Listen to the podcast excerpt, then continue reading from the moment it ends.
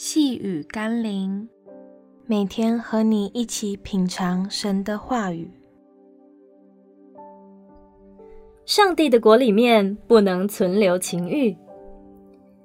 今天我们要一起读的经文是《加拉太书》第五章十九到二十一节。情欲的事都是显而易见的，就如奸淫、污秽、邪荡、拜偶像、邪术。仇恨、争竞、记恨、恼怒、结党、纷争、异端、嫉妒、醉酒、荒宴等类。我从前告诉你们，现在又告诉你们：行这样事的人，必不能承受上帝的国。你可以试着在家里尽可能的堆积、摆放各样的厨余、垃圾、腐败的食物。相信一定会在不久之后看到各样的鼠、虫、蟑螂进驻你的房子。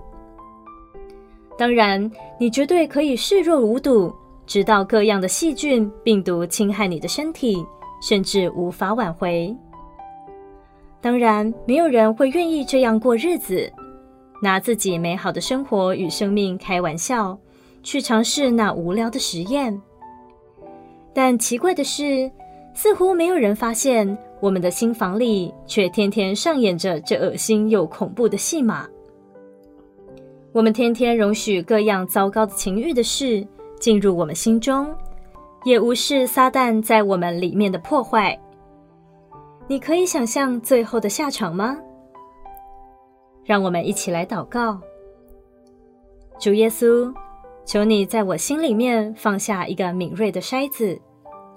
可以在生活中把一切情欲的事物过滤出来，让我可以在每一天要结束之前，把那些不属于你的意念、情欲都清出来，并远远地丢弃。让我可以常保心灵的清洁，避免让魔鬼的差役趁机破坏你所赐给我宝贵的生命。奉耶稣基督的名祷告，阿门。